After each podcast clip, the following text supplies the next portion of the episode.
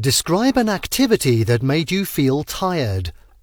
You should say when and where it took place, why you took part in it, what the activity was, and explain why it made you feel tired.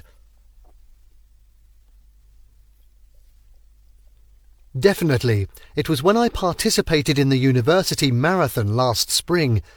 As a university student, I always love to take part in activities that can challenge me physically and mentally, and a marathon ticks both these boxes perfectly. The marathon took place in our university sports complex. The race started early in the morning, around six o'clock, so we had to wake up really early, which was already quite exhausting. We kicked off right from our university gate, and the finish line was set at a landmark about five kilometres away. This marathon was open to both students and teachers, and participants ranged from athletic students to some professors who seemed surprisingly fit. They all showed so much enthusiasm, and the atmosphere was absolutely electric. This in itself was quite motivating, encouraging me to push my limits.